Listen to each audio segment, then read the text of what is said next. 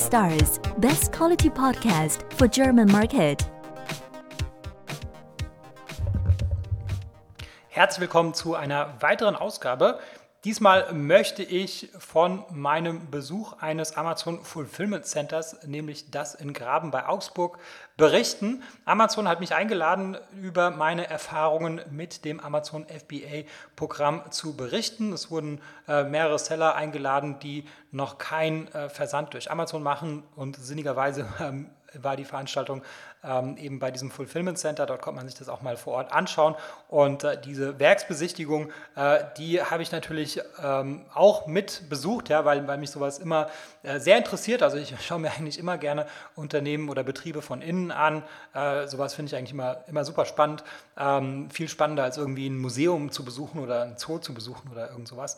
Ähm, und äh, deswegen äh, habe ich mir das natürlich nicht entgehen lassen. Und ähm, Jetzt habe ich da so ein paar Beobachtungen gemacht und äh, die möchte ich jetzt einfach mal hier in diesem Podcast teilen. Und äh, ja, also vorab erstmal, äh, ich finde es super, dass Amazon da so offen ist und äh, und, und Leute äh, dazu einlädt, ähm, um jedem, der sich dafür interessiert, einfach mal die, die Chance zu geben, äh, sich, sich das Ganze mal vor Ort anzuschauen. Ähm, es gibt dort öfters Veranstaltungen ähm, und Seller werden dort regelmäßig eingeladen, aber ähm, man kann auch einfach so einen Termin ausmachen, glaube ich zumindest. Also ähm, wer, wer sich dafür interessiert, ich habe es mal ein bisschen gegoogelt, äh, ein Link dazu ist in der Beschreibung. Ähm, über den Link kann man einfach einen Besichtigungstermin ausmachen und sich dann mal äh, vor Ort davon überzeugen, wie das Ganze abläuft. Ähm, und es ist natürlich auch äh, immer sinnvoll, sich das Ganze mal anzuschauen, wenn man so ein bisschen verstehen möchte, wie die Prozesse äh, bei Amazon sind und warum die so sind. Ähm, deswegen kann ich das eigentlich nur jedem empfehlen.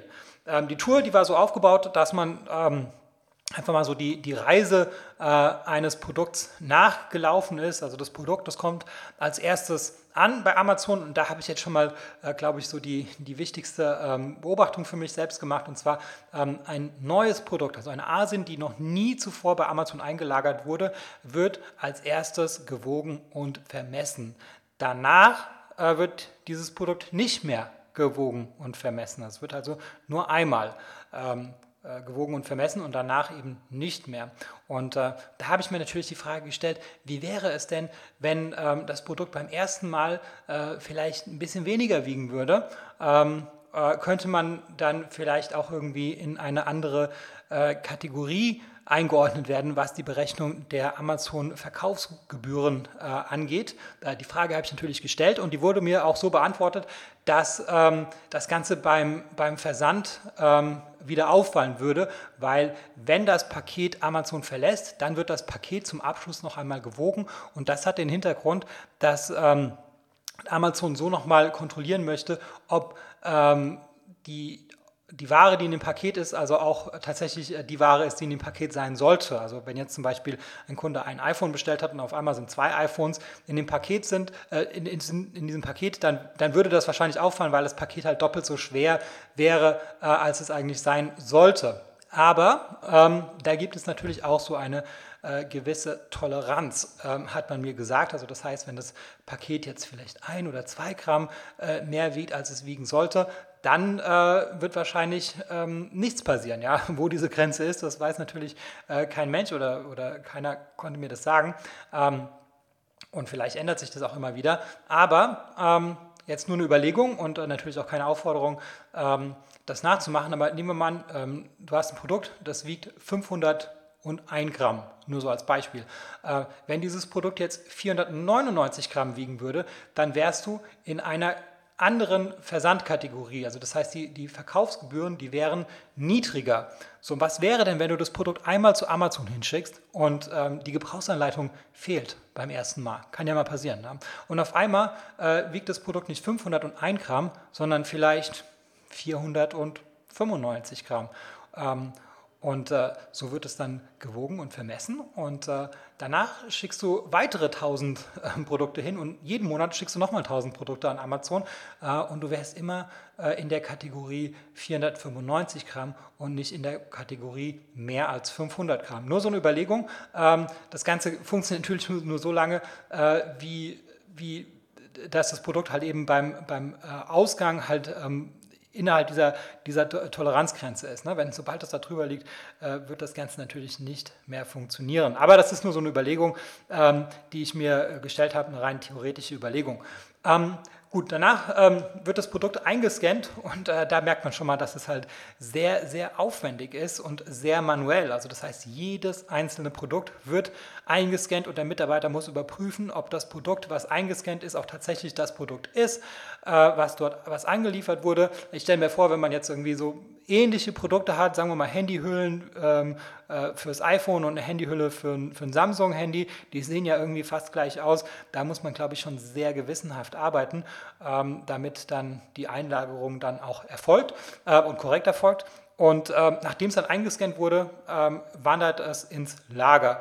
Und äh, das Lager ist ein chaotisches Lager, wobei chaotisch hier ein, ein Fachbegriff ist. Das bedeutet, dass äh, das Ganze auf ähm, ähm, den, ja, optimiert wurde auf, auf den schnellen äh, Versand oder, oder kurze Laufwege, sagt man, glaube ich. Das ist auf kurze Laufwege äh, optimiert.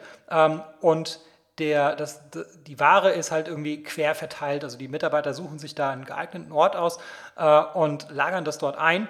Und äh, dann sieht man aber auch, dass es, ähm, dass es eigentlich kein, kein, kein Lager ist, sondern dass es ein Fulfillment Center ist. Das heißt auch Fulfillment Center und nicht Amazon Lager. Äh, man sagt immer nur so, ich habe das im Amazon Lager.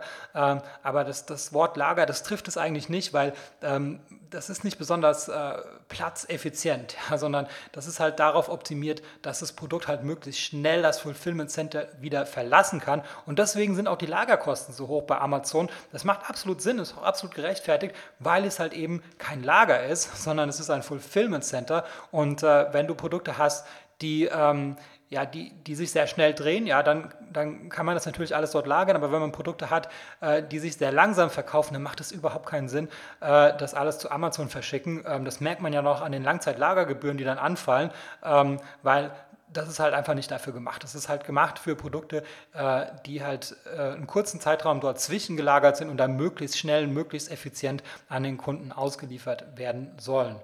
Ähm, gut, und Nachdem das dann äh, versandt wurde, ähm, ja, dann haben, wurden uns noch so die weiteren Stationen und alles gezeigt. Äh, will ich jetzt gar nicht irgendwie sagen, weil das war dann nicht mehr so spannend. Äh, ist halt nur interessant, äh, wie viel Handarbeit tatsächlich da, da drin steckt. Ähm, circa 2000 Leute arbeiten da, glaube ich, ähm, hat man mir gesagt. Vielleicht irre ich mich, vielleicht waren es nur 1800 oder sowas.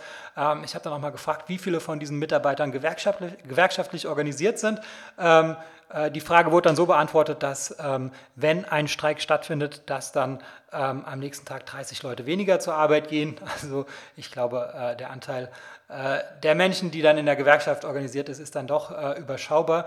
Äh, und vor allem, äh, Amazon hat ja immer die Möglichkeit, auf ein anderes Fulfillment Center ähm, auszuweichen. Ja? Das heißt, die können natürlich die Ressourcen da flexibel hin und her bewegen und natürlich auch nach Polen bewegen, wo ja eben nicht gestreikt wird. Also das heißt, ich glaube, der Einfluss der Gewerkschaften ist dort äh, überschaubar, vor allem weil Streiks müssen ja vorher angekündigt werden und äh, Amazon ist dann doch so flexibel, dass sie die Ressourcen dann einfach äh, so hin und her verschieben können, äh, wie es halt passt. Ähm, die Frage nach dem, nach dem äh, Einstiegsgehalt ich, äh, wurde mir auch beantwortet, also 12 Euro pro Stunde ist, der Ein, ist, ist das Einstiegsgehalt, ähm, also es liegt schon mal über dem Mindestlohn. Ähm, insofern, ähm, ja, äh, glaube ich, sind die Mitarbeiter auch äh, da, da ganz happy. Ähm, natürlich wird in Polen wahrscheinlich äh, keine 12 Euro pro Stunde gezahlt. Aber ja, das, das, so, so, nutzt halt Amazon irgendwie die, die ganze Flexibilität, die, die Amazon so zur Verfügung steht. Ähm, genau, dann, was mir noch aufgefallen ist, dass Sicherheit wird bei Amazon sehr groß geschrieben. Und zwar ähm, bin ich einmal die Treppe runtergelaufen, wir sind alle die Treppe runtergelaufen, und äh, da hat unsere Führerin gesagt, wir sollen bitte die Hand an dem Geländer äh, festhalten. Das ist eine Sicherheitsvorschrift bei Amazon. Ja, und jetzt denke ich mir, ähm, ja, Treppe steigen, ja, das, das habe ich schon mal gemacht in meinem Leben. Ähm das, das, muss mir keiner sagen, wie ich eine Treppe runterzusteigen habe, aber wahrscheinlich äh, werden die sich da auch was dabei gedacht haben. Ja, vielleicht ähm, sind da irgendwie besonders viele Unfälle äh, im, im, im, Treppenbereich passiert oder was weiß ich.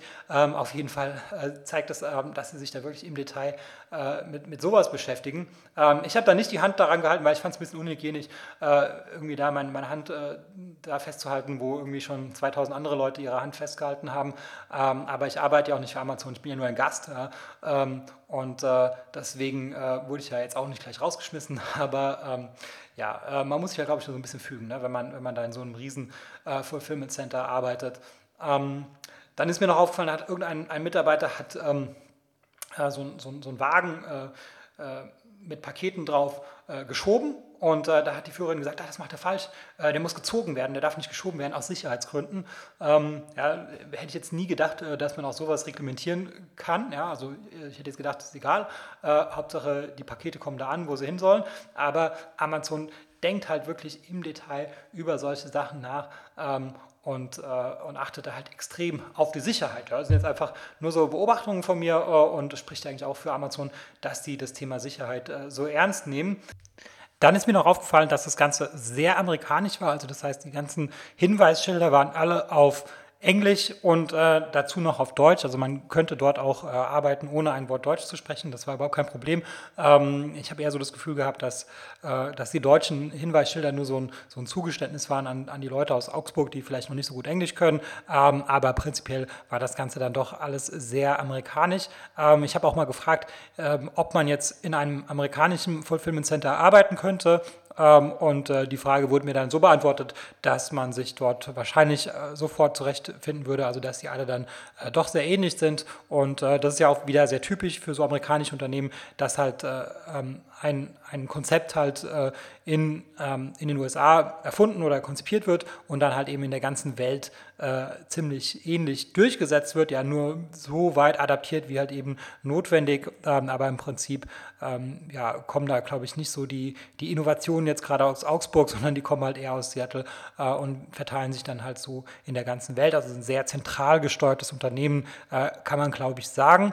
Ähm, und was mir auch aufgefallen ist, dass halt überall Disclaimer standen. Also das kennt man natürlich auch bei deutschen Unternehmen, irgendwie, dass für die Garderobe keine Haftung übernommen wird und so weiter. Aber Amazon übernimmt nicht nur für die Garderobe keine Haftung, sondern äh, das steht auch beim Kühlschrank. Äh, da war noch so ein äh, Monitor, der die Abfahrtzeiten der, äh, der, der Züge angezeigt hatte. Und äh, auch da stand unten drunter so ein Disclaimer, dass diese Information ähm, äh, nur der, dass es nur der Information dient und dass Amazon äh, nicht dafür verantwortlich ist. Ja, ist ja auch irgendwie klar, dass Amazon nicht verantwortlich für die Verspätung der Deutschen Bahn ist. Aber um sicher zu sein, wurde es auch nochmal äh, genauso dazu geschrieben, dass Amazon eben nicht äh, für dafür, dafür haftbar gemacht werden kann. Also insgesamt glaube ich, ähm, ja, durchaus sehr amerikanisch. Äh, die ganzen Arbeitsstationen, die hatten alle englische äh, Bezeichnungen gehabt und die Mitarbeiter haben auch alle äh, immer wieder englische Begriffe verwendet. Ja, natürlich, die wussten schon, dass wir da irgendwie als Besucher äh, äh, das nicht wussten und so, deswegen haben die es auch immer dazu erklärt.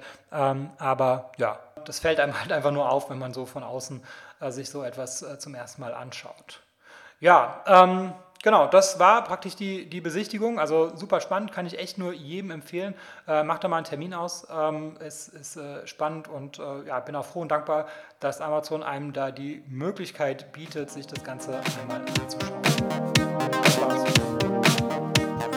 Ich hoffe, diese Episode war für dich hilfreich und konnte dich in deinem Business ein wenig weiterbringen. Was dich aus meiner Sicht in deinem Business auf jeden Fall weiterbringen kann, ist MyTalent. MyTalent ist eine georgische Recruiting-Agentur für deutschsprachige virtuelle Assistenten. Virtuelle Assistenten sind ortsunabhängige Mitarbeiter für wiederholbare Tätigkeiten wie beispielsweise Support oder Recherche oder auch das Kontaktieren von Influencern. Das sind alles Tätigkeiten, äh, die sind arbeitsintensiv und die solltest du als äh, Unternehmer nicht unbedingt selber machen und äh, dafür eignen sich generell virtuelle Assistenten. Im besten Fall sprechen die virtuellen Assistenten natürlich Deutsch und im besten Fall zahlt man, weil sie eben ortsunabhängig sind, eben keine deutschen Gehälter, sondern lokale Gehälter und äh, dazu haben wir in Georgien vor Ort eine Recruiting-Agentur gegründet und äh, wir rekrutieren dort lokale deutschsprachige Mitarbeiter. Ähm, die lokalen Gehälter, die gehen so ab 2,50 Euro pro Stunde los, kann natürlich auch drüber liegen, je nach Qualifikation, aber ähm, auf jeden Fall profitierst du davon, dass die Lebenshaltungskosten in Georgien einfach sehr viel niedriger sind als in Deutschland und entsprechend sind natürlich auch die Gehaltserwartungen sehr viel niedriger. Wenn das für dich interessant ist und ich denke, Entlastung ist für jeden Unternehmer interessant, dann besuche uns auf mytalent.io und mach dort ein unverbindliches Gespräch aus. Und wenn du in dem Formular den Gutscheincode Podcast eingibst, dann bekommst du 50 Euro Rabatt auf unsere erste Rechnung.